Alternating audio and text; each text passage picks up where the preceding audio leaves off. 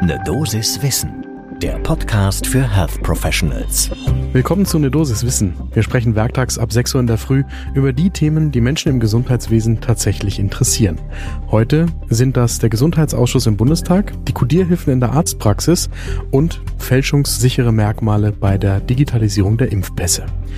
Ich bin Dennis Ballwieser, ich bin Arzt und Chefredakteur der Apothekenumschau. Heute ist Donnerstag, der 16. Dezember 2021. Ein Podcast von gesundheithören.de und Apothekenumschau Pro. Vertragsärztinnen und Vertragsärzte und auch die Psychotherapeutinnen und Psychotherapeuten, die sind schon seit dem Jahr 2000 verpflichtet, die Diagnosen nach der ICD zu verschlüsseln. Das heißt, da stehen 16.000 Codes zur Verfügung, um aus Bluthochdruck oder Grippe fünfstellige, bei schlechterer Codierqualität beziehungsweise unklarerer Situation auch vierstellige ICD-Codes zu hinterlegen. Und bei den beiden Krankheitsbildern Bluthochdruck oder Grippe, da ist das noch relativ simpel. Wenn das aber komplexer wird, dann kann sich in der Praxis, neben der Klinik nebenbei bemerkt auch, die Suche nach dem genauen Diagnoseschlüssel schwierig gestalten. Deswegen gibt es im Terminservice- und Versorgungsgesetz den Auftrag, verbindliche Vorgaben zum Codieren zu erstellen und zum 1. Januar 2022 einzuführen. Und darin gründet jetzt die digitale Codierhilfe, die von den technologischen Partnern, den IT-Partnern der Praxen, jetzt in die Praxisverwaltungssysteme ausgespielt wird. Damit soll Ärztinnen und Ärzten und Psychotherapeutinnen und Psychotherapeuten die Arbeit erleichtert werden, damit sie die Behandlungsdiagnosen so detailliert und spezifisch wie möglich verschlüsseln können und den Behandlungsaufwand genau bestimmen können. Das ist wichtig, weil die Kodierung sich auf die Frage, wer wie viel Geld für welche Leistung im Gesundheitssystem bekommt, auswirkt. Und das ist ja bekanntermaßen in allen Kliniken und auch in den Praxen schon immer ein Treiber, weshalb die Kodierqualität immer wieder auf dem Prüfstand steht und weshalb da auch heiß drum gerungen wird, was wie kodiert werden soll, weil es dann natürlich um das eigene Honorar für die eigene Praxis geht. Die neue Codierhilfe, ich habe es vorher schon gesagt, die wird jetzt von den IT-Partnern in das Praxisverwaltungssystem eingebunden. Das heißt, das ist eigentlich nur eine Erleichterung dessen, was sowieso schon gegolten hat. Es kommen jetzt keine neuen Regeln oder Vorgaben dazu. Die Grundlage bleibt weiterhin die ICD-10 GM. Wer das genauer nachlesen will, der findet den Link zu den einschlägigen KBV-Materialien in den Shownotes zu dieser Folge. Und das heißt, in der Praxissuche, da gibt's weiterhin natürlich eine Codesuche. Da kann man die Stichworte oder die Codes eingeben und bekommt Vorschläge angezeigt.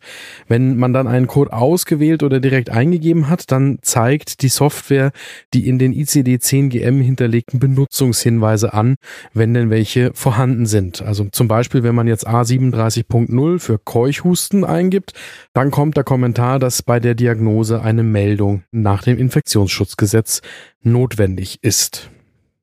Und dann ist aber künftig auch die Verschlüsselungsanleitung des BFARM direkt hinterlegt.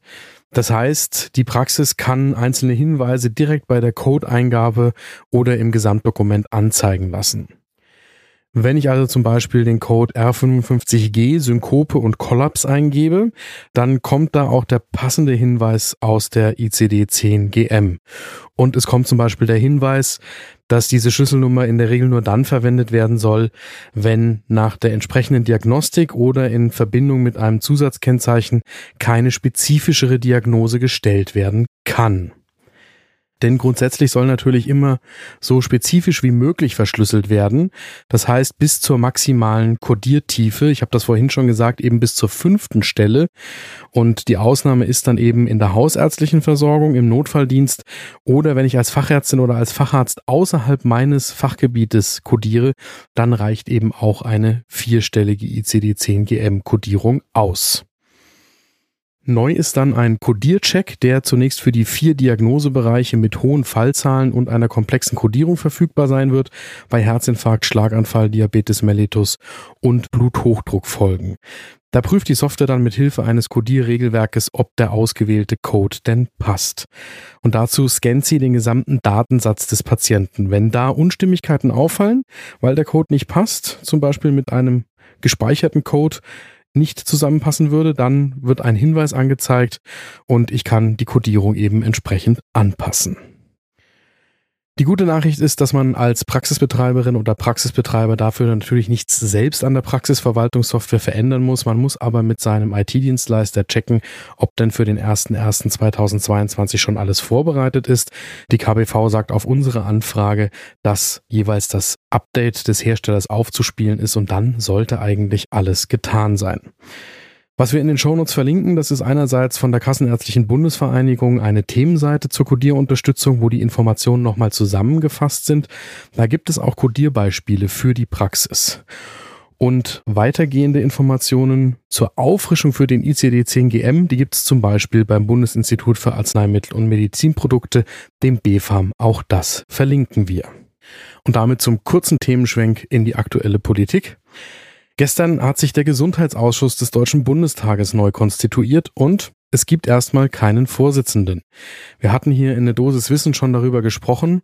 Das Vorsitzrecht liegt jetzt bei der AfD ausgerechnet. Und der Vorschlag der AfD, Jörg Schneider, der wurde in geheimer Wahl nicht bestätigt. Jetzt wurde aber nicht ein Stellvertreter gewählt oder eine Stellvertreterin. Das Recht für Stellvertreterin oder Stellvertreter liegt bei den Grünen, sondern nach den Regeln des Bundestags ist jetzt erst einmal der dienstälteste Abgeordnete mit der Leitung des Gremiums betraut worden. Das ist der CDU-Abgeordnete Hubert Hüppe. Und mit der Frage, was denn nun mit diesem vorsitzlosen Ausschuss geschehen soll, da muss sich jetzt der Ältestenrat des Bundestages beschäftigen. Unsere Meinung hier bei der Apothekenumschau ist relativ eindeutig. So ein Ausschuss ohne einen AfD-Vorsitzenden ist unter Umständen gar nicht weniger handlungsfähig als ein Ausschuss mit einem AfD-Vorsitzenden. Wir bleiben aber natürlich dran, wie sich das weiterentwickelt und wer dann am Ende den Ausschussvorsitzenden übernimmt. Darüber berichten wir und ordnen das auch ein. Und gestern gerade erst haben wir gesprochen über das Problem der gefälschten Impfausweise und der Frage, wie Apothekerinnen und Apotheker erkennen sollen, wann ein Impfausweis gefälscht ist. Jetzt haben das Paul-Ehrlich-Institut und der Deutsche Apothekerverband nachgelegt und ermöglichen für die Apothekenteams jetzt eine Chargenprüfung online. Wenn der Ausweis vorgelegt wird, kann man die Charge entsprechend sofort darauf überprüfen, ob sie auch zu dem Zeitpunkt in Deutschland ausgegeben worden ist, zu dem der Ausweiseintrag angeblich erfolgt ist. Das ist wenigstens ein Baustein auf dem Weg, den Apothekenteams da die Arbeit zu erleichtern. Wir versprechen aber, wir bleiben an dem Thema weiter dran, denn die Charge alleine, die macht den Impfausweis ja noch nicht komplett fälschungssicher. Wenn Ihnen diese Folge von Ne Dosis Wissen gefallen hat und Sie einen Themenvorschlag für uns haben, dann freuen wir uns über eine E-Mail an ne Dosiswissen at apotheken-umschau.de. Und wenn Ihnen dieser Podcast Spaß macht, dann drücken Sie doch auf Folgen. Podcast von gesundheithören.de und Apothekenumschau Pro.